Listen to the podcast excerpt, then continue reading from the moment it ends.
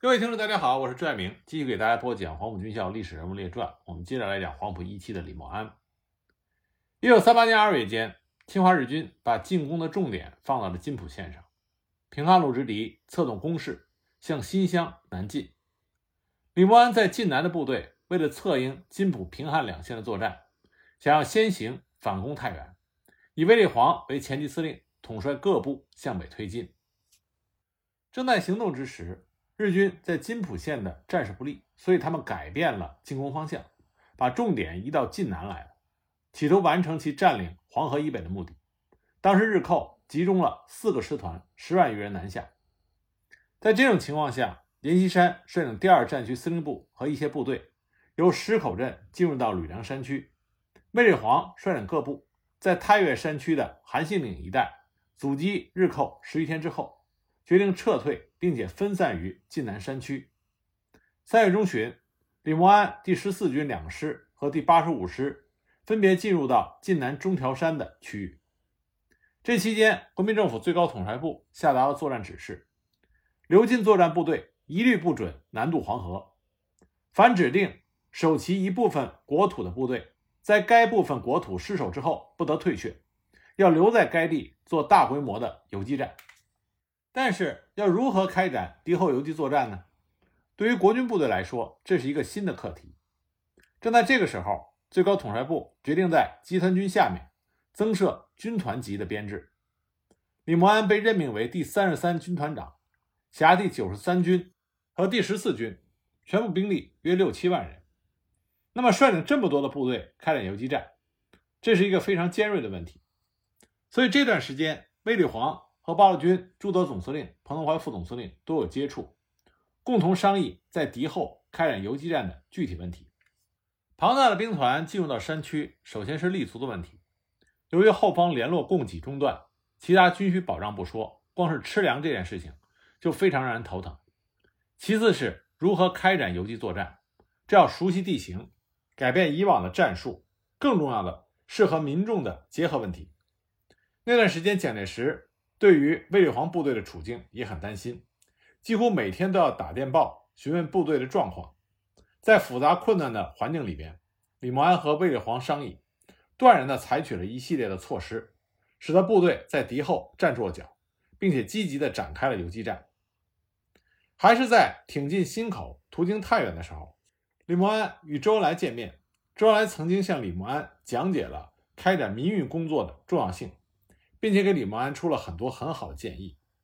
他建议李默安培训若干有文化的青年干部，作为民运骨干到民众中去，宣传和鼓动民众协助军队作战。当时李默安就觉得这是一个好办法。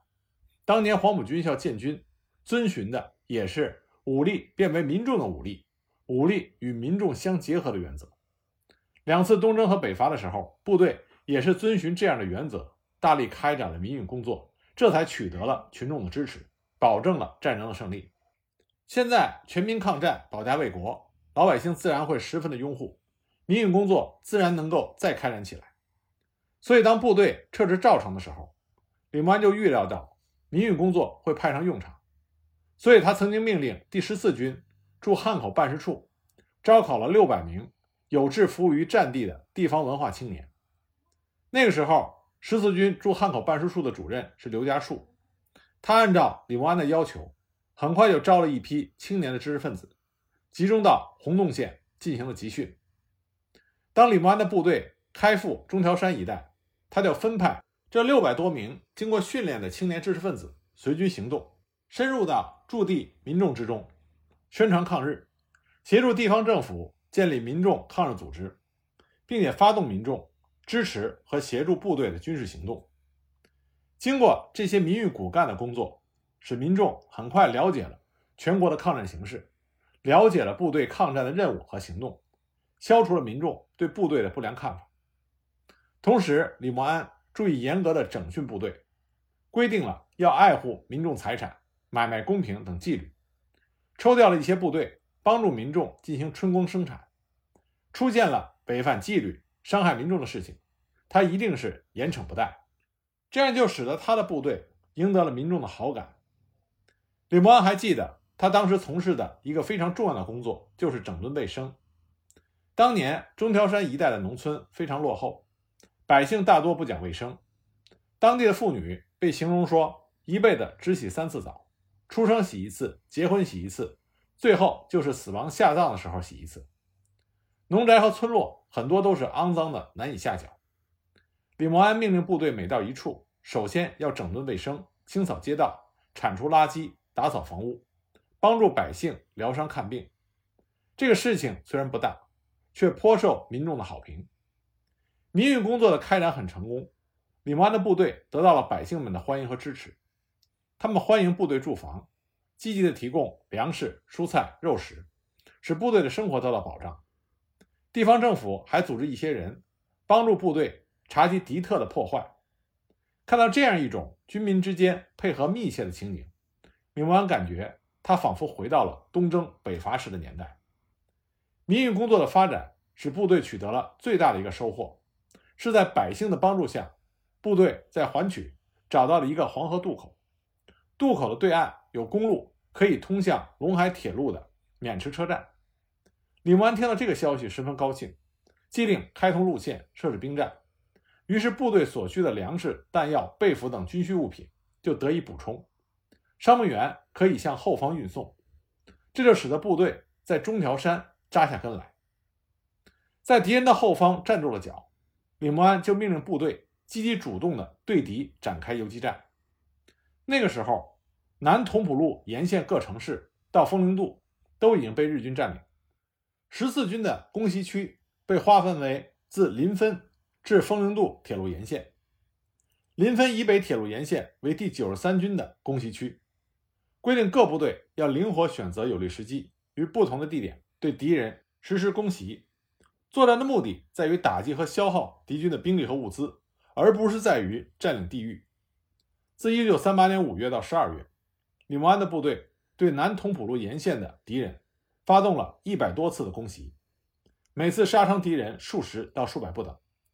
同时，各部还组织了小分队，钻到敌人的驻地实施袭扰，破坏敌人的通讯或者交通设施，袭击日军的兵站，实行了游击战。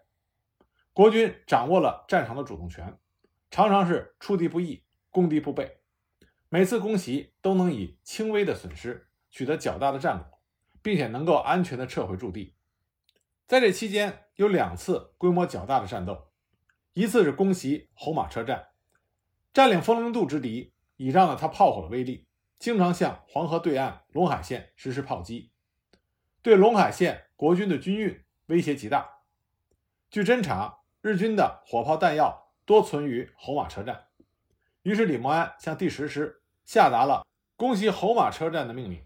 约在七月间，第十师派第五十七团对驻侯马之敌实施了有力打击，曾经一度占领了侯马车站，歼敌数百人。炸毁了敌人的弹药仓库，引燃了敌人储存的汽油。部队乘胜，彻底破坏了车站设施以及数十里的铁路线，使敌人的交通运输中断了数个月，迫使丰陵渡之敌不能够继续炮击陇海线，保障了陇海线国军的运输通畅。另外一次呢，是伏击日寇的运输车队。侯马作战之后不久，日军为了补给损失，派了一个庞大的汽车队经晋城。沁水、义城运输军需物资，李默安的部队侦察到了这一情况，所以李默安命令第十师在沁水、义城之间的东乌岭设伏，伏击部队让开大路，隐蔽于西乡山里，待日军的汽车队进入到伏击圈，先集中迫击炮打毁了在运输队前面开路的装甲汽车，要把后面负责护送的战车击毁。由于山路狭窄。日军的辎重汽车前后受阻，无法摆脱。第十师参加伏击的各部趁机吹起了冲锋号，与押送物资的日军展开了激烈的搏杀。经过三个多小时的战斗，歼敌近千人，活捉俘虏三十多名，缴获轻重机枪五十多挺，步枪四百多支，以及大量的服装、弹药等物资。第十师发动了数十里内的群众帮忙搬运物资，自己只管卸下了。日寇汽车轮子作为证物上缴，然后一把火将日军三百多辆汽车全部烧毁。这是自抗战以来国军夺得日军汽车最多的一次战斗。事后，据俘虏称，该运输队是日军最健全、最先进的汽车队。对于李默安部队的这些作战，新闻界也给予了渲染和报道。渐渐的，李默安部队在中条山的游击作战有了名气，其战绩也颇为蒋介石满意。最高统帅部曾经通电嘉奖了李默安的部队。不过，没想到在李默安担任了第三十三军团长之后，他和长期合作的卫立煌产生了矛盾。李默安和卫立煌一起共事有七八年了，总体来说关系是不错的，非常融洽。但是因为部队指挥结构的调整，就有一些人事变动。当李默安拟定人事调整方案的时候，正好碰上卫立煌率领第二战区前敌指挥部的人员去访问延安，而后呢，卫立煌又去了西安，所以在这个期间，李默安与卫立煌联系不便。而人事调整又是涉及到军和师一级，因为当时处于作战期间，确定人事调整非常迫切，所以李默安。就直接把方案上报给了蒋介石。与此同时，李默安对于人事调整中出现的一些矛盾，并没有给予重视。结果，对于他的调整不满意的人，就开始到卫立煌那里去告状。卫立煌也十分生气，李默安没有和他商量就调整了人事，所以就把报告打到了蒋介石那里。这样一来呢，卫立煌和李默安的矛盾就公开化、复杂化了。蒋介石只好让何应钦给李默安打电话，征求李默安的意见，问他到底是愿意留下来还是出来。李默安选择的是出去，因为他们认为这样有利于十四集团军的团结。那么，到了一九三九年春天，李默安奉命调任国共合作创办的南越游击干部训练班任教育长，这样他就离开了他自己指挥多年的基本部队——南越游击干部训练班。对于中国的抗战有了重要的贡献，而且呢，这个训练班是国共合作创办。那么，这个训练班是如何产生的呢？武汉失守之后，蒋介石在一九三八年十月二十五日至二十八日，在湖南南岳召集了南中国战场参战的各高级指挥官，举行第一次南岳军事会议，并且邀请代表中共的周恩来和叶剑英参加了会议。随后于十二月十五日。又在西安召集了北中国战场各参战高级指挥官，举行了西安会议，主要是宣布南越会议的决定。西安会议，中共的代表是彭德怀。第一次南越军事会议的重大决定要点，主要是：一、决定长期抗战到底，以争取最后的胜利；二、利用广大的国土，以空间换取时间，争取长期抗战，以困敌人；三、不再一城一地的得失。改变过去以占领要地即为胜利的旧的战争概念，中国军队应该占领被敌人占领城市以外的广大乡村，以包围敌人，增强全国军民对敌长期抗战的任何信心。四、确定自七七抗战开始至武汉失守为第一期作战，以正规战为主，而后为第二期作战，以失地过广划分为敌前与敌后的两个战场。敌前以正规战为主，由国民党军担任；敌后以游击战为主，由八路军担任，国民党也担任一部分，形成全国全面对敌人作战。五，在敌占区随时予以攻袭，积小胜为大胜，使敌人枕席难安，必须处处设防。因而敌人占地越广，力量越分散，时间越久，消耗越大。这就是敌后游击作战的主要宗旨。当时出于需要。曾经提出游击战重于正规战的口号，以增强各方注意。为了贯彻第一次南越军事会议开辟敌后战场进行游击作战的决定，国民政府军事委员会特意在湖南南岳创办了南岳游击干部训练班，简称游干班，调训各战区的军政干部，是以短期训练，倡导游击作战，以强调游击战。在对敌第二期作战中的重要性，蒋介石亲自兼任游干班的班主任，并对游干班发表了长篇训词。在训词的开篇，蒋介石谈了他对游击战的认识。他说：“《孙子兵法》云：‘凡战以正和，以奇胜。奇正之变，不可胜穷；奇正相生，循环无端。言之游击战术，即古所谓骑兵之一，其主要之效用，绝为扰乱敌之后方，而牵制其行动；破坏敌之运输交通，而减少其力量，以协助正规军之作战。尤以形势隔绝，与各战区作战主要部队不能取得联络时，必赖游击部队发挥其独立作战之精神，而收奇袭之效果。抗战已远，各战场及沦陷区域因游击战争所表现之成绩，故已显然昭著，且由历次战役而获得种种有益之经验。此次召集各学员举行训练，关于游击战应具之技术学问。故当详为讲习，锐意钻研。蒋介石的这篇训词，还有现代军人之精神与游击战之关系，游击干部必备之条件，游击干部行动之准则，游击战必具备之物质，游击战之要义等章节，对游击战做了比较全面的论述。不仅是蒋介石，当时国军众多的高级将领，对于游击战都引起了重视。并有了较为深刻的认识。担任南越游击干训班副主任的白崇禧，在游干班开学典礼上发表训词。他讲到，游击战术是革命的战术之一，故委员长在南越会议曾有二期抗战，游击战重于正规战的指示。为什么我们要用游击战呢？其理由除了根据我们这次战争的性质是革命战争，而必然的采用到这种革命战术之外。还有一个重要的原因，就是因为我们的装备和技术不如敌人，因此我们不能专用正规战术在短期内和敌人决战。客观条件决定，我们只能用游击战、运动战为主，配合必要的阵地战为辅，以适应持久的战略，这才是战胜强敌的正确方针。白崇禧在讲话中还对山西抗战游击战的成功作用给予了充分的肯定。他说。现在游击战术在山西更表现出伟大的功绩。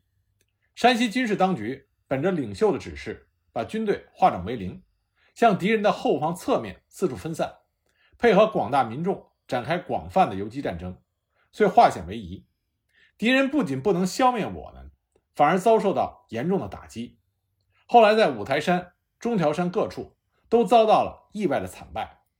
现在这个北方大要塞的山西。大部分还保持在我们的手里，敌人在那里的十五万人进退维谷，如陷泥沼。白崇禧的开学训词也很长，他还讲到了中日战争的性质，批驳了作战指导思想上的错误观念，总结了游击战的战术特点和原则等。游干班开学之后，三月二十七日，陈诚也到校讲话，对游击战的意义、目的、游击队的任务。游击队的原则和前途等问题进行了全面的论述。那么，蒋介石在南越军事会议上决定创办游击干部训练班，这是由中国共产党参加会议的代表周恩来提出来的。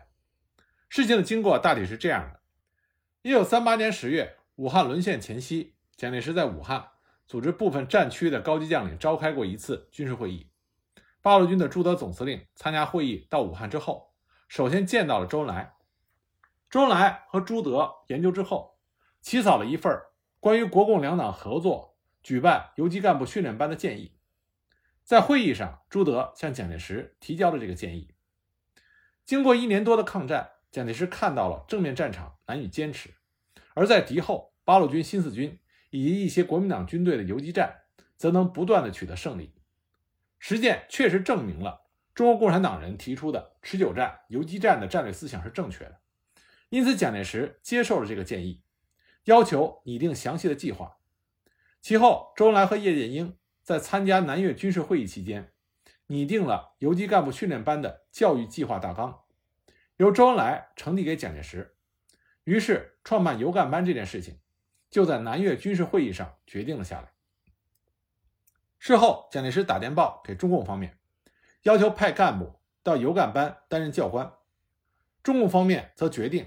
由叶剑英负责，带领部分干部和工作人员参加游干班的工作。国民政府军事委员会最初宣布，游干班的主任是汤恩伯，叶剑英是副主任。后来又改为由蒋介石兼任游干班主任，白崇禧、陈诚兼任副主任，汤恩伯任教育长，叶剑英为副教育长。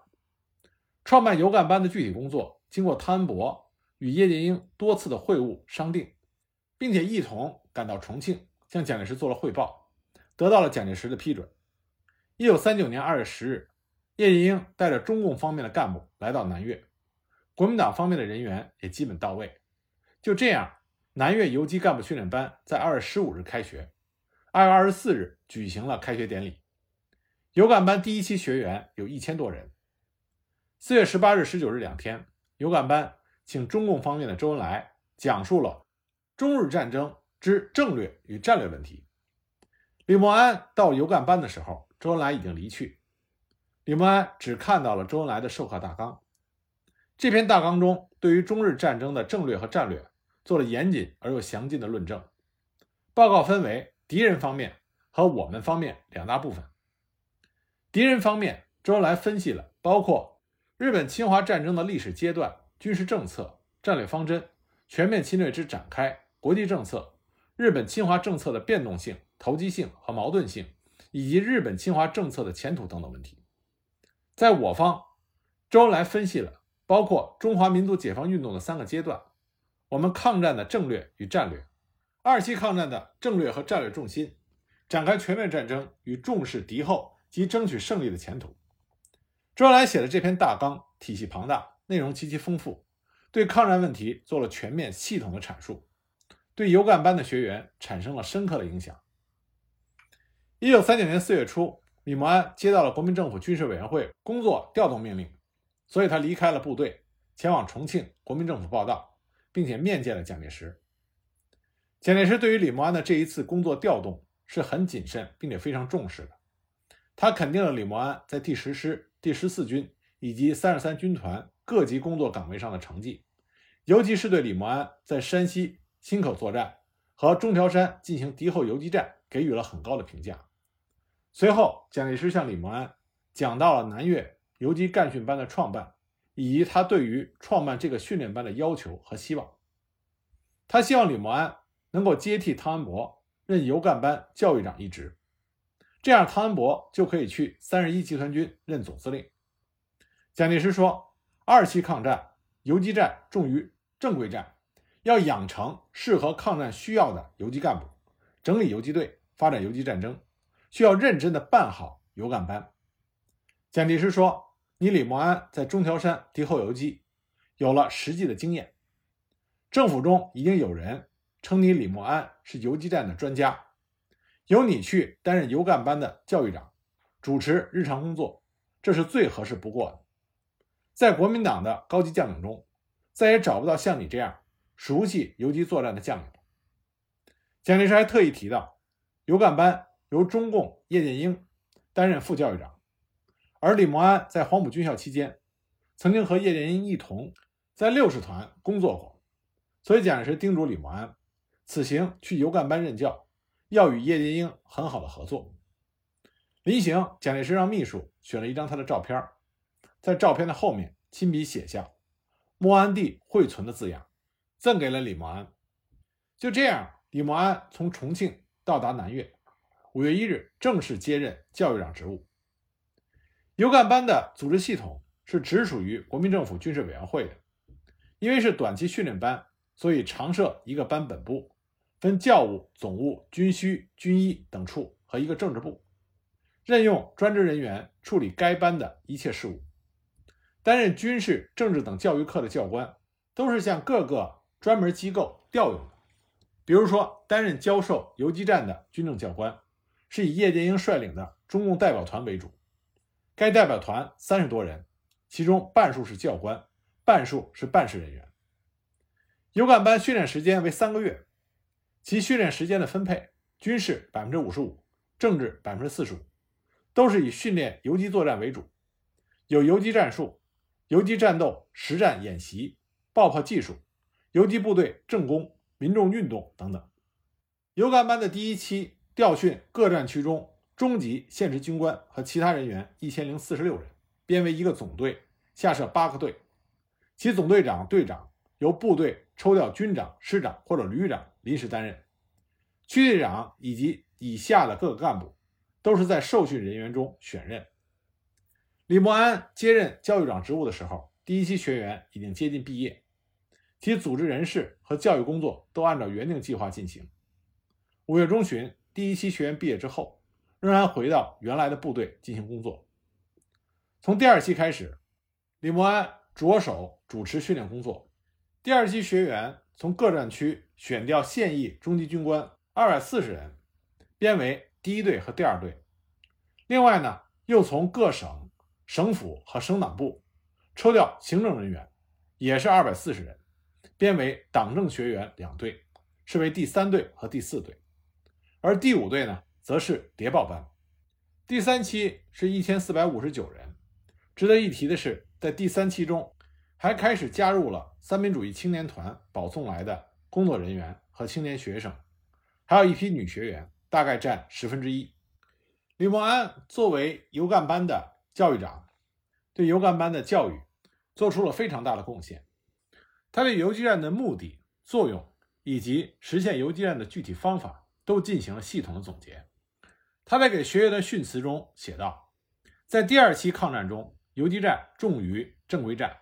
为了适应这个需要，在敌人的侧面和敌人的后方，大量的、广泛的发展游击战争，发动广大的民众力量参加抗战，用游击战来配合正规战去牵制敌人、疲惫敌人、扰乱敌人、袭击敌人和歼灭敌人，破坏敌人的交通，瓦解敌军，争取伪军，使得在军事上不仅要敌人不能达到面的占领，而且警备切断他们的线。包围和消灭他们的点，在政治方面要打击和消灭伪政权，粉碎敌人以华制华的美梦，尤其是要粉碎敌人在占领区域内以战养战的战略，使他无法实行经济的掠夺，以达成我之经济反封锁，以利我之全面抗战。这需要培植大批的有力的、坚强的游击干部，分布到敌人的后方去，广泛的开展游击战争。担负这个重大的使命，所以这个训练班的创设其意义是非常重大的。同时，他还强调，正规军是基本的主要的力量，游击部队是策应正规军的，必须两者相互协调，这样才能够完成作战任务。所以，正规军与游击队是应该采取密切的联系的。民众重于士兵，在此生死存亡的战争当中，我们必须要拿出全民族的力量，才可以战胜敌人。深入敌人后方，建立在民众基础上的游击部队，更需要积极的唤起民众，组织民众，与民众打成一片。军事是脱离不了政治的，而且必须靠政治的力量，军事的胜利才有把握。军事的占领是暂时的占领，政治的占领才是永久的占领。游击队本身要靠政治力量去发展，游击战争的胜利也是要靠政治力量去保持。至于党和军事的关系，其密切更不待说。今日我们以党治国，在此抗战建国的过程中，本党负有巨大的使命。各地一切救国运动都应该以党部为中心。游击战争的成功必须靠党部的指导和协商。如果不但不能合作，而且还要互相摩擦，坐使力量对消，则对于抗战前进的损失是难以估计的。那李默安在对游击战的这些分析的基础上。提出了对抗战军人政治素质和军事素质的要求。那么，关于这些要求呢？我们下一集再给大家继续的讲。